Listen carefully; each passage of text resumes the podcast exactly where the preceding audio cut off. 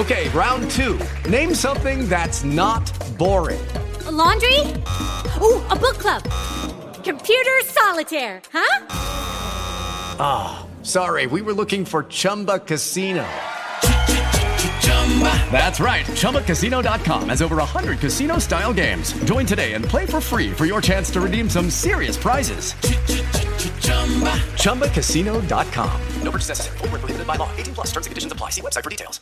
With lucky landslots, you can get lucky just about anywhere. Dearly beloved, we are gathered here today to. Has anyone seen the bride and groom? Sorry, sorry, we're here. We were getting lucky in the limo and we lost track of time. No, Lucky Land Casino, with cash prizes that add up quicker than a guest registry. In that case, I pronounce you lucky. Play for free at LuckyLandSlots.com. Daily bonuses are waiting. No purchase necessary. Void where prohibited by law. 18 plus. Terms and conditions apply. See website for details. Historias de rock a través del tiempo. Este es Rock a Domicilio, el podcast, con Alberto Marchena. Esta es la parte 2 del episodio de Rock a Domicilio dedicado a Elkin Ramírez y Kraken. Con ustedes, eh, Juan Kiss en Medellín, amigo personal eh, de Elkin. Y por supuesto, Carlos Oñoro, que en este momento de la historia se convierte ahora en el disquero de Kraken. Eh, se, se, vuelve protagonista, más protagonista todavía, ¿no? Se vuelve no. el chacho de la película, como dirían los abuelos. Eh, oiga, eh, esta historia sigue, esta es la parte 2. Y entramos el año 2000. Eh, Juan, ya usted estaba en, en, radio en esta época, ya muy activo, ¿no? Sí, claro, yo ya estaba en Radioactiva. Yo llegué a Radioactivo en 1999. Ya Por eso ahí. le digo. Uh -huh. Claro. Sí, señor. Y aquí, es cuando, y aquí es cuando comienza esta parte de la etapa y llegamos al año 2000 al, al, álbum en vivo El Huella y Camino y yo voy a dejar que Oñoro cuente la historia y cómo usted terminó editando ese disco, eh, eh, Carlos. Claro. Por favor, soy todo oídos, hombre. Esa, esa, es una de las historias, pues, lo, en lo personal, es una de las cosas más bacanas que me han sucedido porque uno siente que participa de algo que es grandioso. Entonces, eh, a ver, yo en el año 96 abro una tienda de discos de metal dedicada al metal ahí en Bogotá, en toda la calle 19, Horas, en, ¿en el serio? centro comercial Vía Libre, al lado de la Rocola, diagonal al Hotel Bacatá, que hoy es donde está la, eh, pues, ¿Cómo ese no fui edificio allá, que, es un elefante blanco todavía. eh, ese, al lado de la Rocola, no sé si fuiste a la Rocola, Juan. Nunca, nunca fui a la Rocola, no. Bueno, eh, donde se movía la cosa era en Omni 19, que es, digamos, donde estaba Beatles, la musiteca, pero más arriba, dos cuadras más arriba, estaba la Rocola, el Dr. Rock y tal. Y por cuestiones de la vida, pues yo aterrizo ahí y abro una tienda de discos en el año 96. ¿Cómo se llamaba la tienda? Se llamaba muy raro, Import Nation. Import Nation. Como Sí. buen barranquillero, pantallero. Ya Lo dijo, dice otro sí. Si la hubiera montado un paisa, se hubiera llamado, se hubiera llamado puro metal. Eso. O aquí, papá. puro metal, papá. Entonces, eh, bueno, empecé a ser parte de esa escena del metal y llegaban muchas bandas nacionales a que uno le vendiera los discos o que los apoyara. Eh, pero la verdad, ese tema del sonido siempre, igual que, que Alberto, yo no creo que haya una razón real para que las bandas suenen regular. No, no, no. Pero ¿cómo llegó usted a convertirse, cómo llegó a Ahí encontrarse para con... allá vamos. A ver, ¿Qué pasa? Que yo vendía discos y la gente pedía Kraken. No pedía mucho Kraken la gente. En mi, en mi momento, en el año 96, eh, la verdad yo no vendía mucho Kraken, pero llegó ese disco de una leyenda del rock. Y la gente hablaba tan bien de Kraken que yo una noche, un sábado, he cogido de la tienda el disco y he hecho el gran, la- el gran sacrificio de, de esa época. Era quitarle el celofán al disco, porque quitarle un celofán en el año 97, 98 era casi que condenar el disco a, a que no se pudiera vender. Claro. Entonces me lo llevo para la casa, me acuerdo un sábado, pongo play y suena la primera canción y no me gustó ni cinco. Es decir, esa ¿Qué canción álbum que se llama Recuérdemelo, porfa. La canción eh, se llama eh, Una leyenda del rock. Ah, sí, sí. Entonces, en Una leyenda del rock, la primera canción se llama El idioma del rock. Que yo siento que es una es como el We Will Rock You de Queen de, de, de Kraken, pues, no, por decirlo de alguna forma, tratando de hacer eso. Pero pues yo, la verdad, uf, lo o sea, la pasé, la pasé a la siguiente. Pero la siguiente canción que suena, que empieza con una guitarra eléctrica, un solo de guitarra en armonía, me sentó. O sea, yo dije, ¿qué es esta vaina?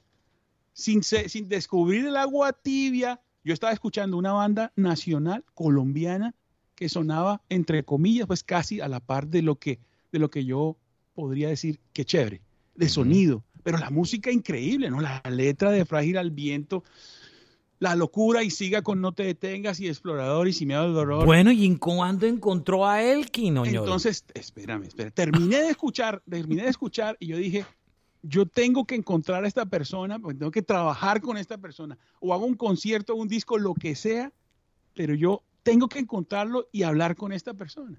Y cuando y- Oñoro se le mete algo, prepárese.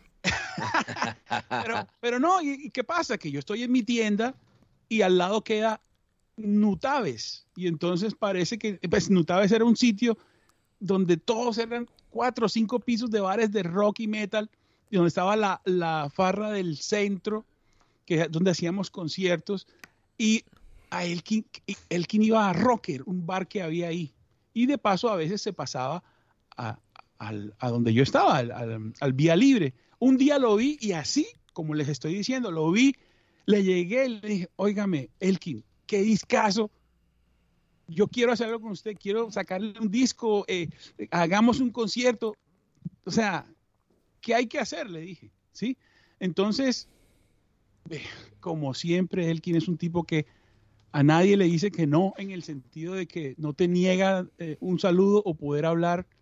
Y eso fue evolucionando. Un día me entregó dos CDs con el disco para que yo lo escuchara. Lo escuché, me pareció bien. En ese tiempo yo eh, trabajaba con Ethereal y para hacer el contrato de Ethereal tenía un amigo que era abogado y me dio unos contratos de Sony y me puse a estudiar los contratos y tal. la, la. Yo más o menos sabía cómo, cómo funcionaba y pues yo pues, le hago una propuesta.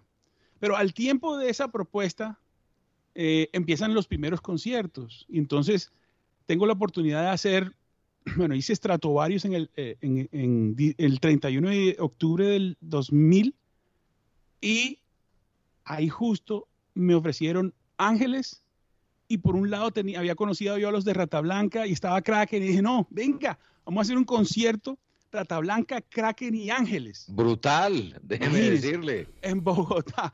Rata Blanca, Kraken y Ángeles en diciembre del año 2000. Ya Elkin se había presentado en el Teatro Lux en Bogotá, le había ido muy bien.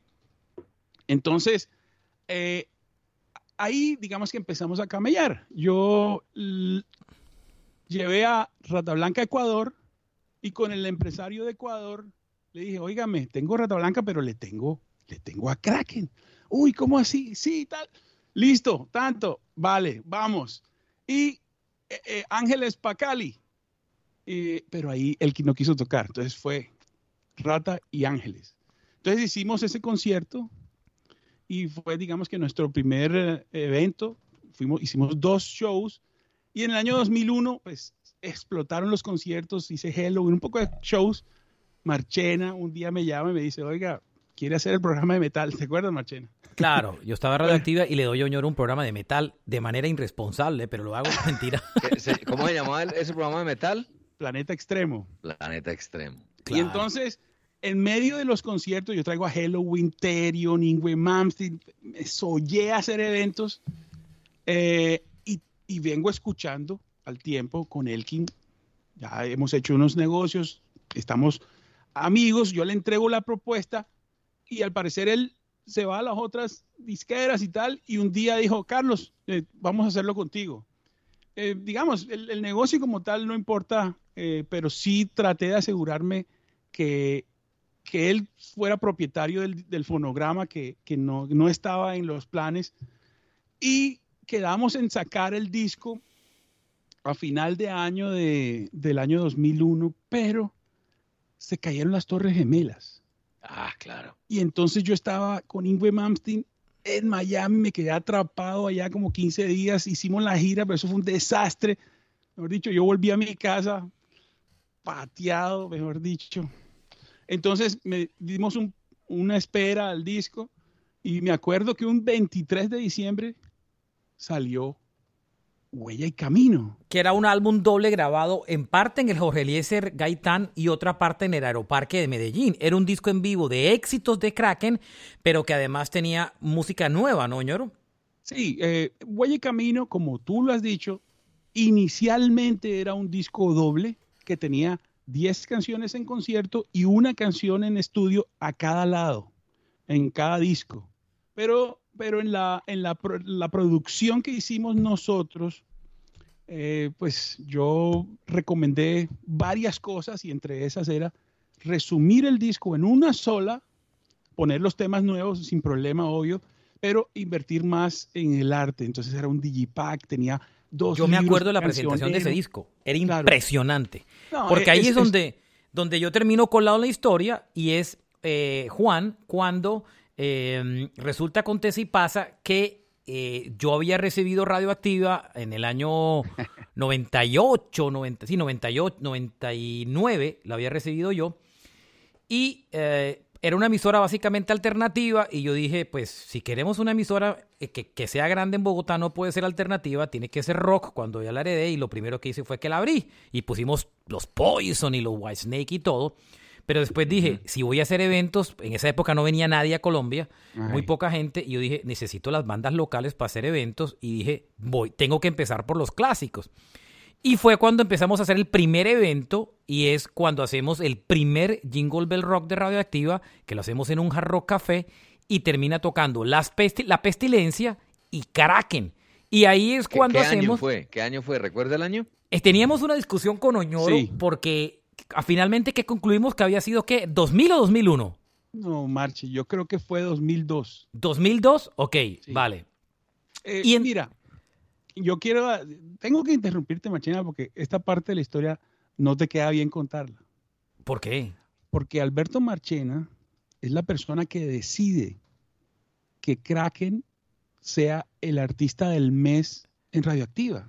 Ah, la historia era buena, ahora que me acuerdo, ñoro. La historia era, dije, oye, hay que darle, teníamos esa figura del artista del mes, ¿se acuerda, Juan? Claro. Sí, claro, claro. Y entonces yo diga, oiga, Kraken estaba, venía de un periodo medio olvidado, pero tenía una fanaticada muy grande y le damos la importancia de poner a Kraken como artista del mes eh, y, esa, y eso realmente explota en un enero y, y en además, Medellín también lo hicimos. Nosotros Claro. lo replicamos en Medellín. claro, fue un enero y, y Kraken es- explota. Y como el disco era en vivo y no tenía canciones, digamos que no eran tan comerciales las dos nuevas que hablaba Oñoro, lo que a mí se me ocurre es rescatar a lo una versión, una canción clásica de Kraken en vivo y volverla a rotar. Una canción que entre otras en Bogotá no había tenido mucho airplay, mucho radio y era lenguaje de pipiel en vivo del, del Huella y Camino y eh, se convierte, o sea, se re- la, la audiencia redescubre otra vez esa canción y se convierte en un hit ese viejo clásico en esa versión en vivo, ¿no? Pero Frágil al Viento funcionó, ¿no? Claro. Ahí viene, ahí viene, mira, el, el- yo siento que esa decisión... Y Corazón no- no la- Felino también. Exacto. Nosotros, nosotros no, no Fueron vi- éxitos. Claro, Nosotros- pero digamos que en, en Bogotá mm, fueron un- no fueron tan populares, Juan, ¿cierto? Fue una cosa como, Sí. como que Kraken es- sí seguía sonando en Medellín, pero estaba desconectado en Bogotá. Ahí Medellín viene, esa, esa fue una gran decisión, esa fue una gran decisión porque, porque fue la presentación perfecta del disco. Eh, mírate esto, que lenguaje de piel dura 5 minutos 10 segundos, es decir, no era, pues sí estábamos acostumbrados a November Rain, pero eh, es una canción que dura más de 3, 4 minutos y entonces eh, siento yo que era difícil la cosa, pero con lenguaje de mi piel se, se pegó, el disco fue, fue increíble la reacción de las distribuidoras. Yo en ¿Cuánto esa vendió? época, Usted que es el directo. Iba a ¿cuántos preguntar eso, ¿cuántas vendió? Bueno. ¿Cuántas va a decir y cuántas son reales? los- La, verdad, cinco- por favor, la verdad. teníamos una relación muy estrecha con Elkin en, en ese sentido. Eh, a ver, casi finalizando, casi finalizando el periodo de la licencia, eh, cumplía Elkin, eh, cumplía 25 años de Kraken en un evento y le entregamos un disco de oro. Que el disco de oro en ese momento eran 12 mil. ¿Sí? 12 mil Eh, copias. Faltaba, faltaba un poquito, faltaba un poquito para llegar ahí. Y las consignó ahí en una tienda de discos en algún lado. o las compramos nosotros. Podemos ser honestos aquí, no hay problema. No, no, no, así fue. Y el, y el final simplemente es que, que, que pasaron muchas coincidencias. Eh, yo empecé a trabajar con, con Mago de Oz y un día, cualquier lunes festivo, eh, decide eh, Play TV poner un concierto de Mago. Mago explota, pero al mismo tiempo piden más videos y ahí es donde viene Silencioso Amor. Que Silencioso Amor ya habíamos grabado el video. En principio no se lo habían aceptado, pero después se pone el video y explota en Play TV el video de Silencioso Amor en una versión superior a la del símbolo de la huella. Por eso se rescata la canción así pesada, muy bacana esa versión, eh, y se convierte pues en uno de esos nuevos grandes éxitos de la nueva era Kraken, Silencioso Amor. Y en, y en ese huella y camino, pues también hay unas canciones que existían, pero la gente no las tenía en la cabeza, como Azul, por ejemplo, que es. La Locura. Eh, soy, bueno, soy real, sí, sí, obvio. No, el Eh, resto sí, el resto sí son conocidas, más. ¿no? Claro.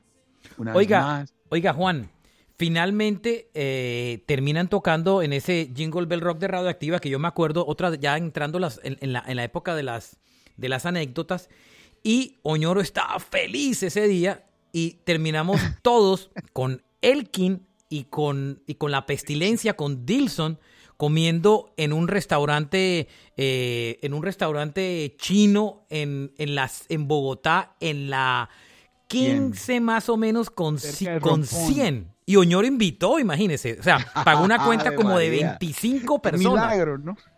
O sea, así estaría vendiendo discos Oñoro, imagínese. No, estaba yo, te- la verdad que era un momento, era un momento muy chévere. Yo estoy casi seguro que es diciembre del 2002. Para mí, eso, eso que tú hiciste, Alberto, que es mejor que una patada de Jorge Barón, por decirlo de cualquier manera, eh, esa fue la primera cosa que sucedió y después de eso, el lanzamiento que habíamos cancelado, lo hicimos en el Jorge Eliezer Gaitán, tres días antes no había boletas, Elkin firmó autógrafos, cientos, miles de autógrafos ahí, la gente daba filas y el día del concierto lleno total y trajimos, traímos al tributo a Kiss y eso fue una fiesta eh, y los discos se vendían. eh, quiero mencionar aquí de una vez a Nelson Tobón de la música, que muchos vendedores, muchos disqueros le tienen como que, que el hombre difícil con Kraken, ese man no quería fiesta, traiga 500, mijo, traiga 1000. Eh, todas las, todos los distribuidores se portaron increíbles. Oiga, Oñoro. Con, con ellos, con Eh, Kraken, dime. Eh, como retomando un poco la historia, eh, ahí empiezan unos años, usted se desconecta otra vez de Kraken, pero ahí comienzan unos años un poco raros para Kraken, Eh, mira, porque eh, de, de alguna manera eh, tocan en un Rock al Parque en el 2004 eh, y ahí después hacen, en- reaparecen en el año 2006 tocando el, el filarmónico, ¿qué ¿cierto? sucede? ¿Qué sucede? Nosotros, tengo que mencionar también a, Ferna- a- sí, a Fernando Sierra, que era como la persona que, que viviendo en Bogotá acompañaba a Elkin, que vivía en ese momento en Medellín. Eh, pues nosotros, yo, digamos, como disquero, eh, yo no podía ser el manager porque habían conflictos. Yo no puedo ser, al tiempo no puede ser manager y disquero. Eso es para problemas. Pero sí, pero sí hubo varios, así como se le gastó tiempo a la producción del disco, sí al futuro del grupo. Eh, y la decisión, la, el- pues, la recomendación era, aquí está tu clientela, puedes hacer conciertos todo el tiempo, vives haciendo eh, unplugs y conciertos, múdate para Bogotá. Entonces, eh, ¿qué sucede? Eh, se toma una decisión donde, donde la, la banda donde él despide de su banda en, en Cali, si no estoy mal. Y, y pues empieza ese proceso, que ese es el proceso donde él se muda desde Medellín hasta Bogotá y empieza a buscar su banda. Acá, mientras eso sucedía, porque pues el, el, el Huella y Camino tuvo un proceso afortunadamente muy largo, donde incluso su nueva banda pudo tocar ese disco. Eh, nosotros llevamos, a, pues, tuve la oportunidad de ir a un Midem en Francia, llevamos el disco, repartí, regalé como 200 discos de Kraken, eh, conectamos a Kraken con Argentina, se sacó el disco en Argentina, eh, tocaron con Halloween, a cuánto concierto internacional se me atravesaba, pues yo trataba de tener a Elkin ahí. Eh, y cuando él se separa de su banda, pues él tiene que empezar un, un proceso creativo nuevo. Y entonces ahí es donde llega, por ejemplo, en una época estuvo Pingui, el gran productor, trabajando con él. Claro, lo conozco. Eh, tengo entendido que pues de ahí, no sé, no sé cuánta música se hizo, eh, pero pues no, no terminó de funcionar.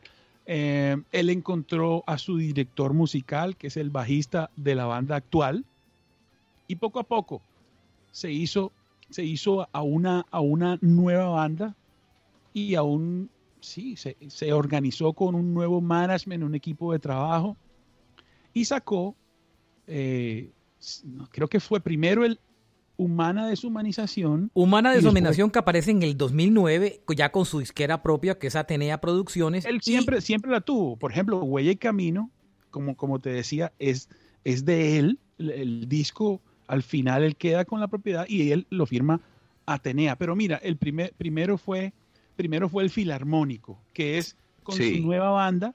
Con su nueva banda, él tiene este plan con la. Filarmónicos en el 2006, correcto. Humana Deshuminación en el 2009 y Sobre esta Tierra en el 2016, que es el último álbum de, mira Todos los años, mira todos los años que suceden. Es, es un, tiempo, es un tiempo difícil, pues en, en, en, en Huella y Camino yo siento que le fue muy bien, giró, tocó muchos años pero entonces el parón, sobre todo la parte creativa, el feeling ya no está de los compositores y él pues de todas formas sigue tocando, que es lo que funciona, que es los conciertos, y él se toma su tiempo para lograr nueva música.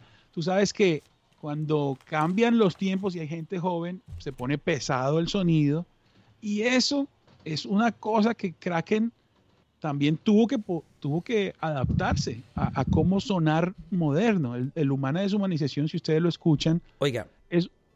No lo conozco, la verdad. Oiga, no lo eh, conozco. Ya como país cerrando la historia y el ciclo, eh, Elkin finalmente edita esos discos que habíamos comentado y la complicación empieza a aparecer en julio del 2015 cuando le encuentran, empieza a aparecer sus problemas de salud eh, y es cuando operan a, Elkin para extraerle un, tumor eh, en, el cerebro y de ahí comienzan las complicaciones. Ya ahí ya creo que nunca más volvió a, regresar, ¿cierto, Juan? pero... No, eh, a ver, yo ahí hay, hay, un, par de anécdotas que vale la pena recordar. En, en, en diciembre del 2012 eh, ¿Recuerdan la anécdota del concierto fallido en el Carlos Viejo Ortiz que dañaron los punqueros? No, cuente. ¿El que contaste? Sí, la conté. Él nunca más volvió a tocar en el Carlos Viejo, nunca más. Él, él, no quiso volver allá. Y en el 2012, Radioactiva organizó el Jingle Bell Rock en Medellín en el Carlos Viejo Ortiz de la mano de la alcaldía. En esa época, Elkin estuvo en Medellín y fue a la emisora a visitarme salimos juntos, nos tomamos unas cervezas juntos y terminé convenciéndolo de que volviera al Carlos Viejo Ortiz a tocar en el Jingle Bell Rock de Radioactiva. El hombre a regañadientes me dijo, porque sos vos, pero yo no quiero volver a tocar allá y, no puedo hacerlo con la banda completa, nos toca hacer un acústico. Y yo hagamos el acústico. metimos, metimos 4.500 personas al Carlos Viejo Ortiz, la gente enloquecida con él, quien hizo un acústico allá y fue el regreso. Y lo primero que él dijo después de la primera canción es, yo no tocaba en este lugar desde 1987. Hoy estoy aquí por Juancho y por Radioactiva. o sea, él volvió al Carlos Viejo por, por Radioactiva. Y lo otro bonito es que ese fue el último concierto que se dio en el Carlos Viejo Ortiz.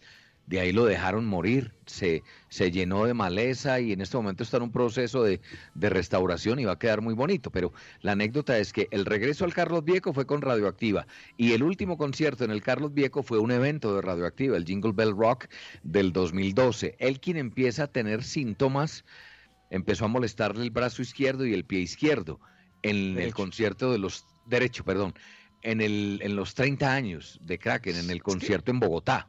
Es que mira, esa, es una, es una historia, es una historia, yo diría que es muy, muy triste, porque eh, el, el, el humana deshumanización, a pesar de que tiene dos temas, el tiempo no miente jamás y extraña predicción están ahí, es un discazo, pero la gente más o menos, eh, nosotros tenemos preparado un un festival. O, no sé, a ver, en el 2003 hicimos en el Simón Bolívar eh, Mago, Rata Blanca y Kraken. Eso fue uf, dentro del... Lo Pero no se me vaya, ñoro. Pero sí, espérate. Diez años después, eso es lo que quería decir, diez años después de ese concierto, hicimos eso mismo donde queda hoy la Arena Movistar.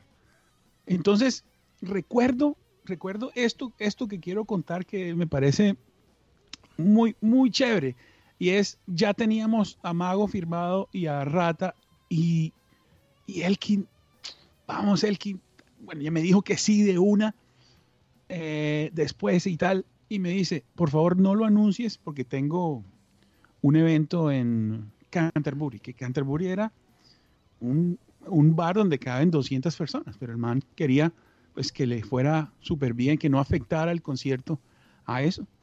Entonces, mira, se llenó el sitio, obvio, estaban las tres bandas, y habían otras tres de España, no sé qué. Y cuando se sube Elkin a tocar Kraken, es un karaoke que los videos están ahí en, en YouTube, que yo siento que ese es un momento muy teso, porque tanta gente ahí reunida cantando de esa manera que Rata Blanca no le fue así. Pero venga, Oñoro, estábamos, es que si usted se me va, estábamos en el momento de la, de, de, la enfermedad. Te explico, te explico, por qué, Marche. Lo que sucede es lo que sucede es que después de ese concierto, Kraken tiene un pico increíble donde después de ese show celebran eso, eso que dices, los 30 años, es una gira. Ellos hacen tres, tres sinfónicos en el Jorge Eliezer Gaitán totalmente llenos, donde tienen que incluso invitar al ensayo a la gente que está por fuera. Después hacen una gira por toda Colombia, recontra exitosa. Y el último concierto de esa gira de los 30 años era en el, en el, en el, um, en el Metropol. Llega la policía, cancelan el concierto, lo cancelan. Había dos mil personas, entonces después dicen, no, no, los vamos a hacer en el, en el, um, en el Royal, en el Royal Center.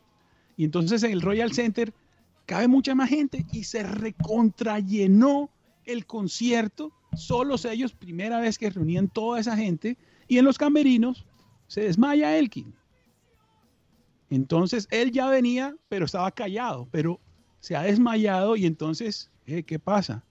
Elkin da su concierto, da su concierto y es el concierto más grande de él solo, pagándole la gente la entrada a muy buen precio y es el último. ¿Ese es el último? ¿Qué día es?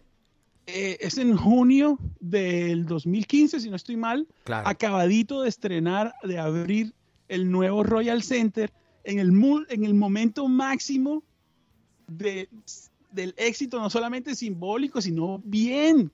Que fue súper bien. Venga y lo jalo, Es su último evento. 5 de julio del 2015 es cuando le hacen la operación eh, y ahí ya empezó la, recuperación. El 5 de julio lo operan, dices, ¿no? Sí, 5 de julio lo operan.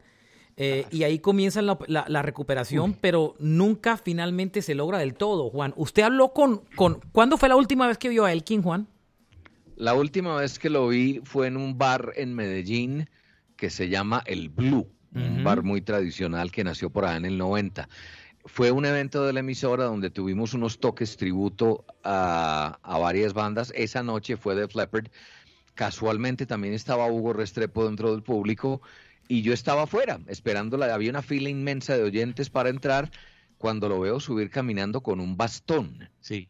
Con un bastón venía y cogiendo, y yo, Elkin, nos abrazamos, Juanchito, ¿cómo estás? Y yo, ¿qué te pasó? Y me dijo, no sé, me está jodiendo la pierna, la pierna, era la derecha, ¿cierto? Sí, la pierna derecha y, el brazo derecho, no sé, no sé qué me pasa. Esa fue la, y compartimos, nos tomamos un par de cervezas, vimos el toque tributo. Antes de la eh, operación. Eso, esa fue la, antes de la operación, esa fue la última vez que yo estuve con Elkin. Claro, él, él mira, él hace el concierto y al día siguiente sale en una camilla en un video donde dice, muchachos, me desmayé, no sé qué, me van a ver, me van a mirarme, a ver qué es lo que tengo, porque pues, estoy mal y tal, y después se conoce pues que lo tienen que operar. Le hacen su operación. Entonces, eso estamos en el 2015, ¿sí? claro, y ahí lo someten a recuperación, ahí están las quimioterapias, todo. Lo primero que hace después de la cirugía es cantar. Bueno, es lo primero que hace. Tengo que, ese dato me lo contó Felipe mm. Muñoz, de Tres de Corazón, que estuvo muy cercano a Elkin en sus últimos años. Eh, Felipe me contó, él lo primero que hizo cuando despertó fue cantar, porque tenía miedo de haber perdido sus habilidades, su voz, su timbre, la afinación. Correcto. Eh, mira, yo, yo, hago, yo hago José Andrea en Medellín en agosto o septiembre del 2015 y llamo a Elkin y le digo, Elkin, tengo aquí a esta gente, ¿quieres venir al concierto? Claro, Carlitos, vamos. Y entonces allá llegó Elkin con el bastón del que habla Juan, con su sombrerito cortico, el pelo cortico, lo pusimos en el salón VIP. se, quita el sombrero, me muestra, mira Carlitos, la operación. Después bajamos, lo bajamos allá donde estaba toda la gente. Estaba también eh, eh, David Rivera, el violinista que estaba tocando el violín con la gente de, de, con José Andrea, y allá nos, tomamos unas fotos y hablamos y tal. Eh, y bueno, y se fue, se fue David, llevó a Elkin a su casa. Eh, después yo lo visitaría a Elkin ese mismo año, por ahí noviembre, diciembre, 2015 estamos hablando. ¿Y se murió qué día? Él muere, él hospitaliza en un 24 de diciembre del 2016 y muere el 29 de enero del 2017. O sea que usted lo vio, Ñoro, ¿cuándo? ¿En el 2016 o en el 15? Yo lo vi dos, uy, no, lo vi dos veces en el 2015. Después estuvimos muy en, en comunicación eh, y hay un, un momento de la historia donde él está grabando su nuevo disco. ¿sí? Está grabando sobre esta, tierra. sobre esta tierra. Ya lo tenía más o menos, había que terminarlo. Está en Medellín. Él graba con el tumor, ¿no? Cuando él graba las voces tenía el tumor en la cabeza. Eh, los demos sí, sí, pero las finalizaciones ya después de operado. Y entonces tengo entendido que lo que sucede es que en medio de la grabación algo le sucede. Yo la verdad que eh, no sé exactamente qué le pasó, pero pues eh, eh, me parece que después de eso que le sucede, que lo tratan nuevamente, ya es un poco más dura la cosa. Mira, todas las personas que le abren el cráneo, pues ya de una por habérselo abierto, anti, anti ¿cómo se llama eso? Anticoagulantes. Mm, no, para que no te den em, lo que le da a la gente que eh, ataques epilépticos, antiepilépticos. Sí, le, le, daban antiepilépticos, sí. Entonces, eso es una, eso es una droga que... que Tiene muchos efectos secundarios. Claro, claro. Claro, por eso se, hinchó Elkin. No, además porque ahí, se ve porque estaba tomando corticoides, clarísimo. Ah, claro, por eso. Entonces, ¿qué, ¿qué, sucede? Que después de, de, eso que le sucede, la él va recuperado muy bien. Si yo me, me, acuerdo que en el 2015 lo único que le sucedía era que él estaba recuperando la movilidad de su, de su lado derecho, pero hablaba perfecto, muy pilo, con una actitud. Esa era la, pues, mejor dicho, mira, en la segunda visita, por a petición de él, nos caminamos así como él estaba, desde, desde el unicentro hasta donde hay unos restauranticos, más o menos, nos pegamos una caminada, yo decía, así voy practicando, vamos, tal. Uy, Lucky Land Casino asking people what's the weirdest place you've gotten lucky? Lucky? In line at the deli, I guess? Aha, in my dentist's office. More than once, actually. Do I have to say? Yes, you do. In the car before my kids' PTA meeting. Really? Yes. Excuse me, what's the weirdest place you've gotten lucky? I never win and tell. Well, there you have it. You can get lucky anywhere playing at LuckyLandSlots.com. Play for free right now. Are you feeling lucky? Necessary. Void where prohibited by law. 18 plus. Terms and conditions apply. See website for details. Eh, sí, eh, mientras canta le, le, sucede algo. Él viene a Bogotá, inclusive, acá un, a un homenaje que le hacen. Eh, se devuelve. Yo creo que, que, que fue travieso, no se cuidó mucho en eso, esa viajada, eso. eso y y, y, sí, al parecer después tenía eh, eh, medicamentos más fuertes porque los mensajes ya la voz se le entrecortaba un poco uh -huh. y ya decía, no puedo contestar todo porque es muy fuerte la medicina y dejó de hablar, dejó de comunicarse. Por lo menos... Cuando, cuando, este él, cuando él dejó de hablar, me mandó un último mensaje con Felipe Muñoz ya estaba publicado sobre esta tierra y me manda un, un, mensaje con Felipe porque él ya no podía hablar muy bien y el mensaje dice lo siguiente, Juanchito, ya es hora de poner a descansar vestido de cristal, dame una alegría más y mete en radioactiva la barca de los locos. Yo metí en la programación de radioactiva la barca de los locos. Usted tenía un presentimiento aire. raro ahí, ¿no, Juan? Yo tenía un presentimiento raro, yo le cumplí la última petición a mi amigo. Me dijo, quiero oír en Radioactiva La Barca de los Locos, basta ya de vestido de cristal. Ese mensaje me lo mandó con Felipe Muñoz, que me lo transmitió palabra por palabra, pues yo lo hice y la canción funcionó muy bien en Medellín. La Barca de los Locos sonó en ese 2016 en Radioactiva Medellín.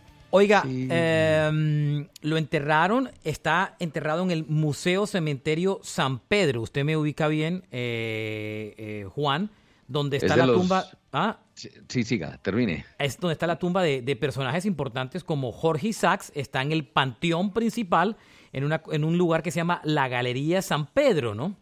El, el cementerio San Pedro es un lugar histórico y turístico de Medellín. Es el cementerio, o uno de los cementerios más antiguos y tiene una historia muy divertida porque allá eh, enterraban a los ricos de la ciudad, ¿no? Ya después se volvió más popular y todo el mundo tenía derecho a su última morada, pero es un cementerio muy bonito que tiene una escultura de tres mujeres que eso es como para una carátula de metal, oñoro, para donde usted se voltee, las tres mujeres lo miran. Uy, madre. Es una escultura brutal, eso tiene eventos en la noche, es muy bonito el cementerio San Pedro. Ahí hay la tumba de Elkin, eh, digamos que él, él, lo cremaron y está en está donde, la, la, lápida dice eh, en, en, el nicho, la lápida dice Elkin Ramírez, octubre 26, 1990, 1962, enero 29 del 2017, cantante y compositor.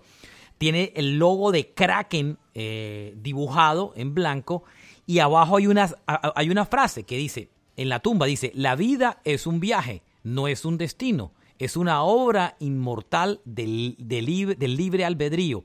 Tus huellas fraguadas son el bastón, son el bastión en esta odisea de piel y sudor. Eso es lo que dice la tumba de Elkin Ramírez eh, de Crack, donde está enterrado en el cementerio de San Pedro en Medellín. Hay, hay dos anécdotas ahí. La misa que es en, creo que en la Catedral Metropolitana, puedo estar equivocado, pero es en una iglesia muy tradicional de Medellín y allá nunca había tocado una banda de ningún género musical.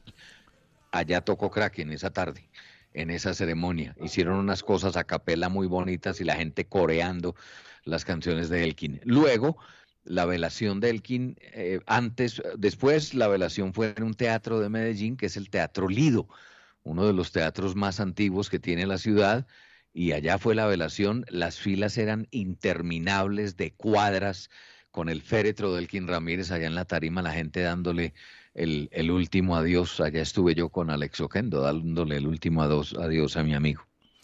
Muy bien. Um, Señor. Esa foto que publicó usted en su Twitter, ¿esa foto fue de cuándo, eh, Juan? ¿Que esa estaba Elkin foto, en la emisora? Esa foto creo que es, hombre, no recuerdo, tal vez 2014 creo yo. 2014 que estuvo en la emisora y conversamos al aire un rato. Esa foto es muy bonita, ¿no? Correcto. es en plena entrevista al aire. Un minuto final para que para, para alguna anécdota en especial de, de, Elkin, eh, Juan, una, una que usted alguna una que no haya contado y que vale la pena recordar. Eh, hay, bueno, rápidamente. Dos de los vocalistas favoritos de Elkin, aunque nunca lo dijo públicamente, eran Klaus Main, The Scorpions, lo amaba, y Jeff Tate, de Queensryche. Eran dos de sus vocalistas favoritos. Y lo otro es que Elkin Ramírez, siendo muy amigo mío, era un enamorado de la sazón y de la comida de mi mamá. Entonces era feliz cuando en esas reuniones oyendo música en mi casa lo cogía la noche, porque doña Alba lo llamaba y le decía, Elkin, a comer. Y él era feliz con la comida de mi mamá. ¿Alguna anécdota para recordar, para cerrar, eh, Carlitos? Bueno, digamos, un par. Eh, Versión corta porque si no ah, nos toca abrir otro episodio. Escuchen, escuchen el nuevo disco porque el nuevo disco suena mejor que todos los demás discos de Kraken. Y ahí hay una canción que se llama No importa que mientas, que a pesar de que todos pensamos que, que Kraken tiene baladas, ninguna de esas canciones que es suave tiene un tema de amor. Solamente una excepción en el anterior disco, pero ahí, ahí en ese álbum eh, sobre esta tierra hay una canción que se llama No importa que mientas, que sí es una balada de despecho que por primera vez plasma una vivencia real de Elkin en primera persona. Entonces recuerdo después de ese festival que hicimos, estábamos en el Hotel Tequendama y nos tomamos ahí nuestros buenos tragos y ahí a capela, Elkin, tengo esta canción, ti, ti, ti, sé que nunca... Eso, eso, eso, ese día fue espectacular, duramos hablando, hable, hable, interminablemente. Y, y lo recuerdo. ¿Lo recuerda por qué? Creo que ahí lo perdí. Perdimos a Oñoro, Dios mío. Perdimos a Oñoro con la historia, ¿ya vio?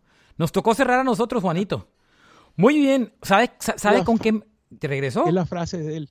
Volvió, ah. se te cortó todo el final. Bueno. Ay, ay, ay. Bueno. Aquí estoy, aquí estoy. Después de la cantada a capela, remataste con otra historia y no la escuchamos. Sí. Creo que se está yendo. Sí, Desde el día que lo, que lo conocí, eh, la, frase es, eh, todo lo que sucede es lo mejor. Esa es la frase de él. Ah, qué bonito, sí.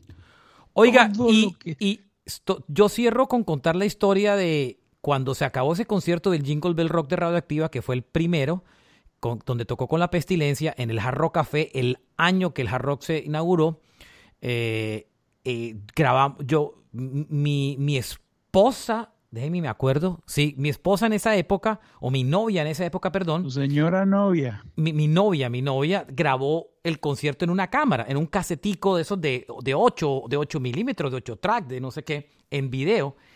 Y Elkin después me dijo, ve, eh, Marchena, me, me pasas el, eh, la grabación cuando tengas tiempo. Y le dije, listo, apenas la tenga, te la envío.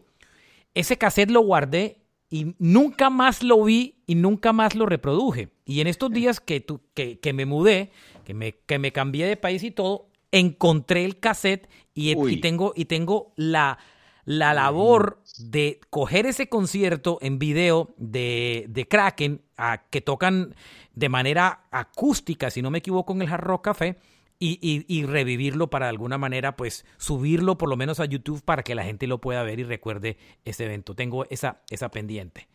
Muy bien. Ah, dos horas, ¿no? Y esto era, era un capítulo de una hora, ¿no, jóvenes? No le digo sino esto. Yo tenía que recoger a alguien en el aeropuerto, tuvo que ir Doña Tata. Uy, se nos van a molestar con nosotros, Dios mío. Se fue haciendo cara de 38 largo especial. Uy, Dios mío, o sea, mejor dicho, creo que no lo van a dejar regresar como en seis meses. Pero valió la pena, valió la pena. Qué, qué, qué bonito lo que hicimos. Claro, es un lindo homenaje que, que vale la pena hacer y que debo decir que Oñoro eh, me, me, puso contra la pared y dijo, hay que hacerle un episodio a Elkin y tal. Y yo al final le dije, listo. Eh, y viera, terminó siendo doble. Ahí está. Gracias a todos, Juan. Muchísimas gracias por esas anécdotas tan bonitas que yo creo que, que, que solo un podcast permite contarlas porque eh, eh, no hay esa prisa por las cosas, aunque sí a Oñoro había que... Pues, Oñoro, esas historias de Oñoro no tienen fin, pero también contó unas historias muy bonitas Oñoro y pues agradecerle por, por haber sido también importante en la historia de Elkin en su carrera, ¿no? Eh, Marchena, eh, uno es un catalizador, pero yo te lo digo, o sea, sin ese, sin ese, sin esa patada que tú le diste en ese momento, eh, es posible que no hubieran pasado muchas cosas. Que va. Fui un accidente en el camino, pero, pero qué bueno poder haber ayudado al, al, titán. Nos vamos desde las montañas de Antioquia, Mr. Juan Kiss. quiero decirle algo a los oyentes. El mejor homenaje al maestro, a Elkin Ramírez, es salirnos de la comodidad de vestido de cristal y siéntense con unos buenos tragos a escuchar toda la discografía de Kraken. Es la mejor forma de honrarlo y de recordar su nombre. Yo le mando un abrazo donde quiera que esté y decirle que lo extraño mucho todos los días. Gracias y rock and roll forever, my friends. Chao también a Carlos eh, y, nos vamos. Chao, chao, chao a todos. Gracias por acompañarnos.